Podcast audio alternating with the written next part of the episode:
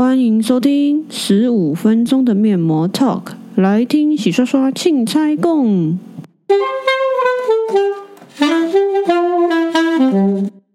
嗨嗨，大家好，现在是二零二三的一月一号。好，就是很久没有录这个 Podcast。然后想说，既然就是都要敷面膜了，那不然久违的来录一下面膜 talk 的部分好了。所以呢，大家听到的声音依旧又会是这样子糊糊的声音，因为是敷面膜的状态。敷着敷着就想说，嗯，突然好想要回顾一下自己二零二二做了什么。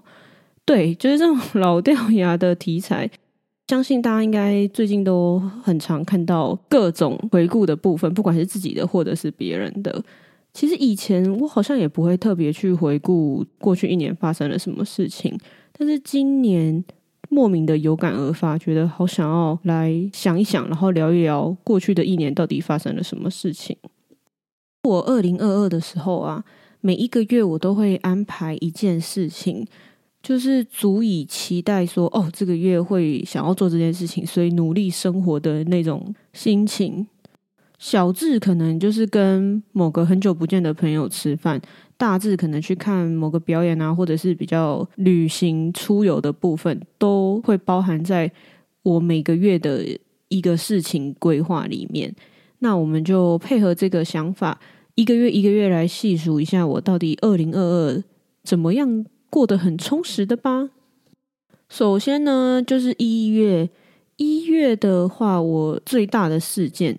就是我人生中第一次去百货公司的比较高级的品牌化妆品柜靠柜，那时候是我一个朋友，就是他有在那个品牌买一些东西，刚好那个品牌有做活动，可以邀请朋友一起拍照的活动，所以我们就陪他一起去靠柜，然后参加那个活动。就在柜哥柜姐的推销之下，脑波弱的我买了一堆，经过了十二个月，也就是现在还是用不完的东西，就是嗯乱花钱。但也因为这样，周年庆的时候第一次接到所谓的哦贵哥贵姐的电话，就是说，诶，你有需要什么东西吗？可以先帮你留，然后周年庆再来刷卡的那种电话，也算是人生的第一次。然后那一次活动结束之后，某个朋友刚好有安排一些饭局，就是要认识新朋友的饭局。那个饭局也是蛮神奇的，虽然最后这些新朋友就没有继续联络了，可是也算是蛮特别的经验啦。那二月呢，就是我跟我朋友去高雄看了高雄灯会。我们其实是为了那个无人机表演去的，因为网络上那时候有非常多无人机表演的一些图片跟影片，看起来真的好厉害、好漂亮。我们就想说，那就趁着二二八连假的时候去看一下。我记得我们好像去到的是最后一场有表演无人机的那个日子。然后那时候就想说啊，那我们不要进去那个主观赏区，因为怕到时候离开的时候交通会比较不方便。我们就在一个也是看得到，好像是三多商圈。可是搞笑的就是，因为我们那个地方真的比较有点距离，所以所有的无人机的画面都是只有一半而已。比如说台湾的形状只会看得到台中以北这样子，台中以南就会被挡到。然后像它有一个很著名的，就是有一个狮头的一个画面，我们也只看得到鼻头以上而已，就是非常的搞笑，可是还是很厉害啦。就是整体来讲，真的是在现场会哇哦大惊艳的那种。果不其然呢，即使我们已经就是远离了主战区了，但是散场的交通还是非常的可怕，像丧尸一样。而且我们就是在要进去观赏的路上，就一直观察 U bike 或什么的，然后我们就赶快趁着表演快要结束的时候，就慢慢的一直往后退，一直往后退，一直往后退，一直往后退，想说要赶快去抢 U bike，这样子就是冲到捷运站会比较方便。结果最后我们顺利抢到 U bike，可是他那个交通就是摩托车啊、汽车啊、U bike 全部都塞在路上，根本走路还比骑 U bike 还要快，就是一场闹剧。可是非常的厉害，真的很漂亮。接着是三月去看了一个音乐剧，叫做《I Love You, You're Perfect, Now Change，简称 LPC 的一个全英文音乐剧，但是它现场有中文字幕。这部音乐剧呢，其实是我一个朋友推荐我去看的。然后在买票的时候啊，我就看到它有一种票叫做四刷九折优惠票。我那时候想说，啊，什么音乐剧为什么会想要看四次？为什么要买四刷？结果我一看完，走出那个表演厅，我内心就想说，我现在完全可以懂为什么要买四刷，真的好精彩，好厉害。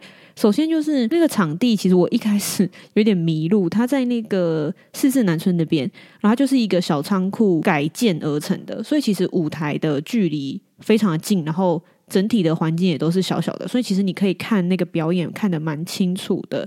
然后呢，我真的觉得很厉害，因为他是四个表演者，分别是两男两女，在舞台上透过两张桌子跟四个椅子，就完成了一整个将近三个小时的表演。我觉得好厉害哦！而且他们连换装都是在舞台上进行，或者是舞台后面一点点的，也不算后台，因为其实你还是隐约看得到他们在换装，就是这样子角色的切换。好厉害哦！我真的是看完有点后悔自己没有买四刷，因为真的哦太惊艳了。为什么会这样说？是其实他的预告片剪得没有这么有魅力，就他的一些相关宣传影片会让你有点不知道这一部音乐剧在做什么。但是看完之后就可以理解为什么他会这样剪，因为真的。很难剪，就是我觉得它整个的魅力是需要亲身的坐在那个剧场里面，然后去看那个氛围，去了解那每一个故事才可以理解的。所以它宣传成这样，我也是可以理解啦。而且很特别的是，他那个时候的目标就是他们要演出一百五十场。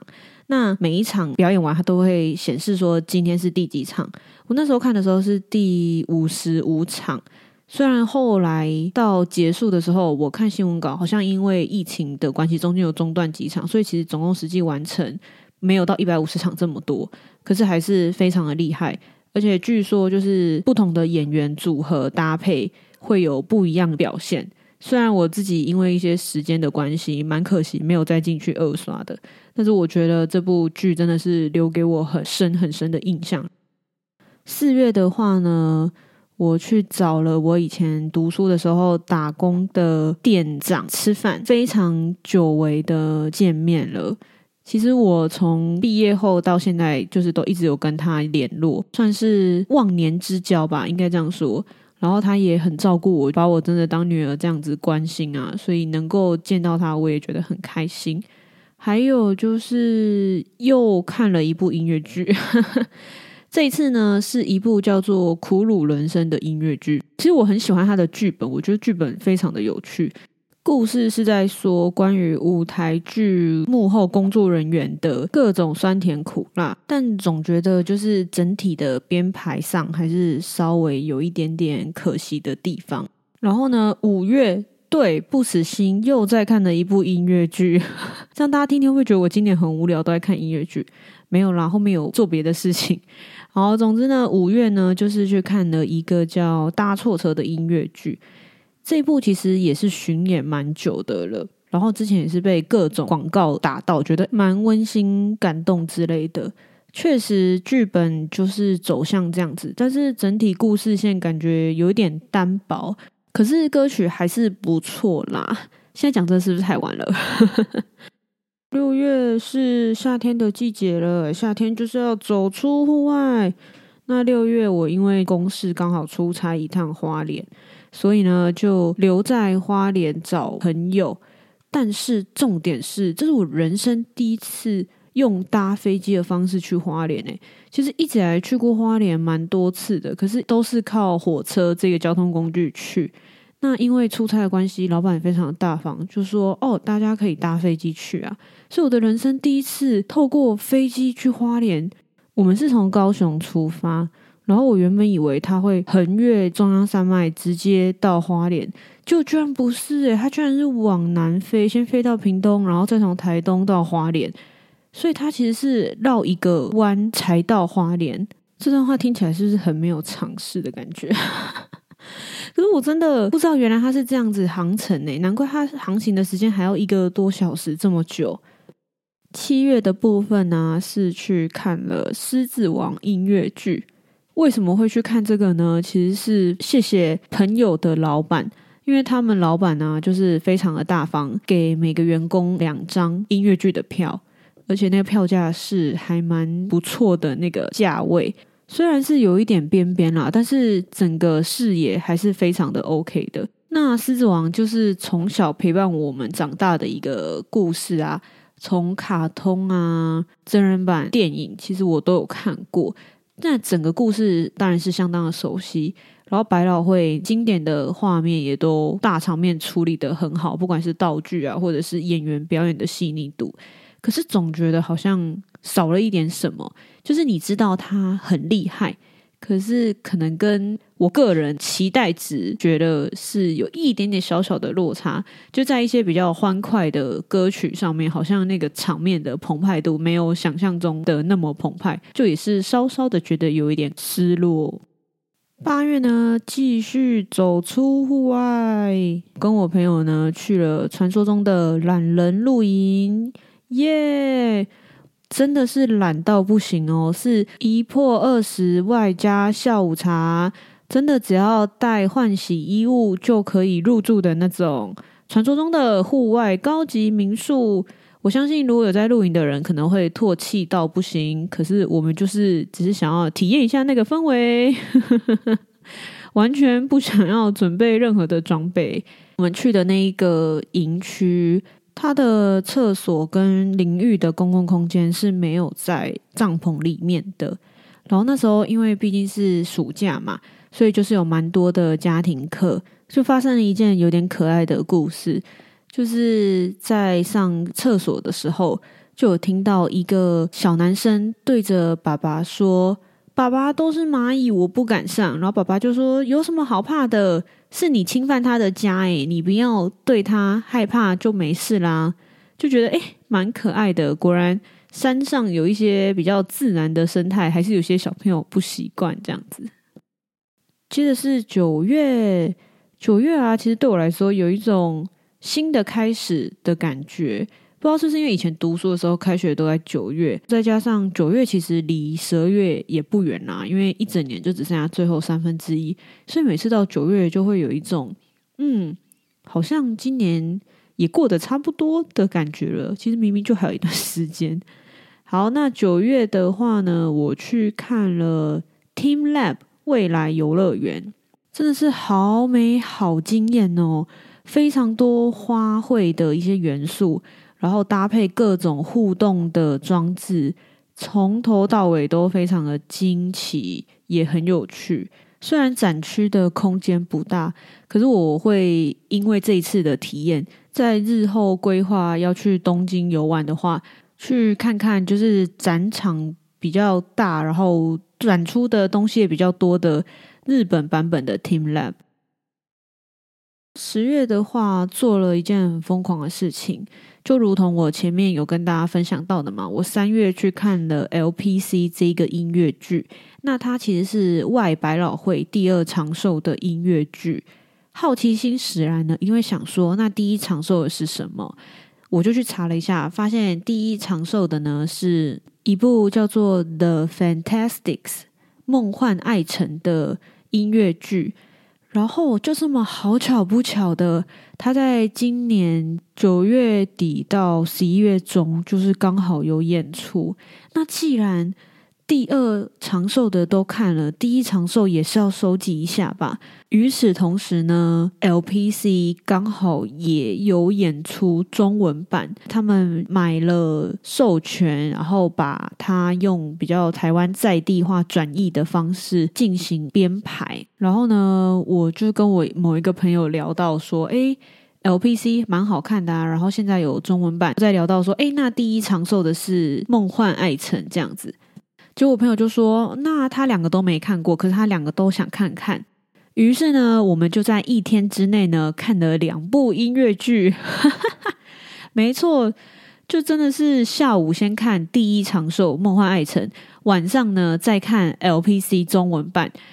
一口气收集完外百老汇第一长寿跟第二长寿的音乐剧。那就是第一长寿，毕竟真的演了很久，所以剧本故事内容上，我个人是觉得稍嫌好懂。就是其实整个故事内容就是相对比较老套一点啦。然后 LPC 中文版呢，就是毕竟 LPC 本身剧本就很赞，那他把它中文在地化之后。蛮多小巧思，我觉得很有趣，就是真的很贴近我们日常生活的感觉。可是因为它那个场地呀、我个人就没有很喜欢，因为它是比较狭长型的，就会部分的场景的视角就会没有这么完整，视觉上跟听觉上就比较没有办法兼顾。再来呢是十一月，十一月的话，我跟我朋友去澎湖参加澎湖跨海马拉松。就是那个补给站居然有龙虾的那一个 痛风马拉松，但是呢，因为我个人是没有参加公里数这么多的，所以没有看到那些澎湃的东西。朋友就是参加公里数比较多的，就真的一路上他就说根本就是吃吃喝喝，好开心哦！因为其实我们事前就是没有做太多的功课，关于补给站这边，所以他说他看到这么澎湃然后丰富的补给站，他真的有吓到。还有另外一个吓到的事情，就是传说中的东北季风，真的也是好可怕哦！那个风随时人都要被吹走诶，尤其是。骑什么跨海大桥啊，就是那种只要是桥上的，真的好可怕，感觉随时都要被风这样子扇了。因为其实很危险的是侧风，然后那种感觉就很像你骑骑骑骑，然后突然有人从左边或者是右边给你这样打一个超大的巴掌，整个这样，嚯，重心就会不稳，然后就会偏离。耶，人生真的很少有这种很可怕的经验。从那之后，在台湾本岛骑车，不管风再大，我都觉得嗯。这小 case 啦，最后的最后，十二月了，一年要结束了。十二月的话呢，我跟我朋友去南投小旅行，我们去爬了三林溪，然后去奥万大。最搞笑的是，我们去奥万大的时候啊，就是开车开了大概一个半小时要进去。可是因为那个营业时间的关系，我们在里面大概不到一个小时就出来，然后又再开了一个半小时才回到市区。我们真的就是坐车山路之旅呢，根本就没有看到什么红色的枫叶啊。我们去不知道是不是因为我们走的不够里面，就是绿油油的一片呢。想说，那我们这样子来回三个小时，到底是为了什么？好啦，千说万作都是因为我们其实没有注意营业时间的错。可是还是觉得，嗯，山路好晕，枫叶好绿。好，那我要总结一下我的二零二二。首先呢，就是今年我其实去了非常多的地方，除了本来就有跟朋友或者是自己有规划的一些旅程之外，今年因为公事的关系，就是出公差非常多次，然后意外的跑遍了东西南北中。就是 台湾可以连成一个十字形这样子，蛮神奇的。台北、花莲、南投、台中、高雄这种指标性的地方，莫名其妙的都去了一次，有的地方甚至还去了两次，算是非常跑来跑去的一年。再来呢，就是今年呢，没想到居然可以跟所有的朋友都见过一次面，就是那种有在联络。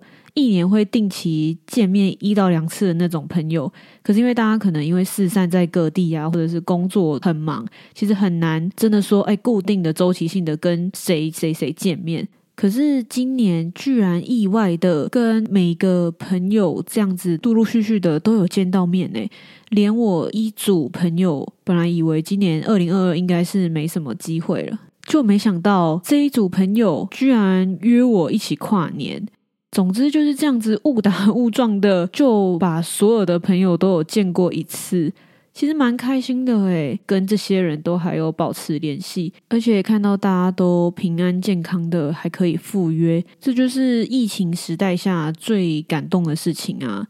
哦，对，二零二二最重要的事情就是开了 Podcast 啊，虽然更新的速度真的比我预期的没有那么快。但就是真的很谢谢当初鼓励我做这个东西的朋友们。应该说，其实我一直有这个想法啦，可是他们就推我一把，像是我的设计领域的朋友啊，就说他可以帮我做 logo，其他的朋友也都给我一些建议跟帮忙。做着做着就这样子，也是做到现在了。虽然集数不多，然后更新速度也 真的没有很快，可是不知不觉看着这样子一集一集这样累积起来，其实内心还是蛮有成就感的。我的二零二二呢，回顾大概就是这样，是一个很忙碌、很充实又很温馨、很有爱的一年。好。面膜要干掉了，今天就先这样喽，拜拜。